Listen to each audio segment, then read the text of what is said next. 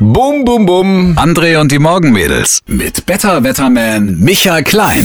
Meine sehr verehrten Damen und Herren, wir freuen uns so, dass Sie uns heute eingeschaltet haben. Mein Gott, das ist so schön. Flori Silbereisen am Wochenende in der ARD bei seiner Schlagershow. Hast du das mitbekommen? Der Thomas Anders, der hat dann mit dem Flori Silbereisen ein Duett gesungen. Ja, Oh mein ewig, Gott, oh mein ewig Gott. mit dir. Und weißt du, was passiert ist? Der Nein. Thomas Anders ist ausgerutscht auf ein Konfetti. Ah, Stell dir ah, das vor. Ah, und jetzt geht's ihm ganz anders oder ist schon wieder besser? Geht's.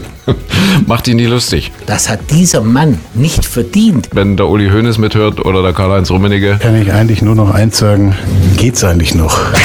Wir müssen zur Kenntnis nehmen, dass äh, Horst Seehofer am Wochenende zum ersten Mal offen über seinen Rücktritt gesprochen hat. Richtig, genau. Gibt ja wohl Tendenzen in der CSU, die sagen, er alleine wäre schuld an diesem Absturz, an diesem Debakel vor einer Woche bei der Landtagswahl. Und das ist ja überall ein einziges Chaos. Ich meine, er hat ja letzte Woche schon gesagt, auf einer Pressekonferenz nach der Wahl, dass er mit knapp 70 froh ist, wenn er sich zu Hause noch durchsetzen kann. Horst Seehofer, ja. Und, und, und, und Spätzle gemacht. Jetzt kommt auch noch der fehlende Rückhalt, weil du sagst, Berlin, Innenminister, ich, ich weiß es nicht, im Umfeld der Kanzlerin, da sieht's doch auch nicht viel besser aus, sind wir doch mal ganz, ganz ehrlich. Ja? Also der Einzige, der wirklich noch geschlossen hinter Angela Merkel steht, ist der Hauptstadtflughafen. Ja? ist so. Wir müssen mal ganz kurz über die Formel 1 sprechen, die am Wochenende war der große Preis der USA. Ich habe keine Ahnung von Formel 1.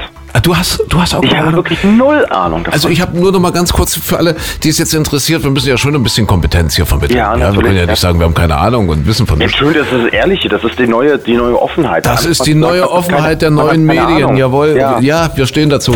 Aber ich kann sagen, Sebastian Vettel kommt jetzt äh, schon seit einigen Rennen jetzt nicht mal unfallfrei durch. Ja. Wenn ich das als Laie jetzt mal so sagen darf, wahrscheinlich gibt es dafür Fachwörter. Aber also als Laie sage ich irgendwie, bumst der ständig irgendwo an. Das ist, das ist bei älteren Menschen so, im Straßenverkehr. Ja.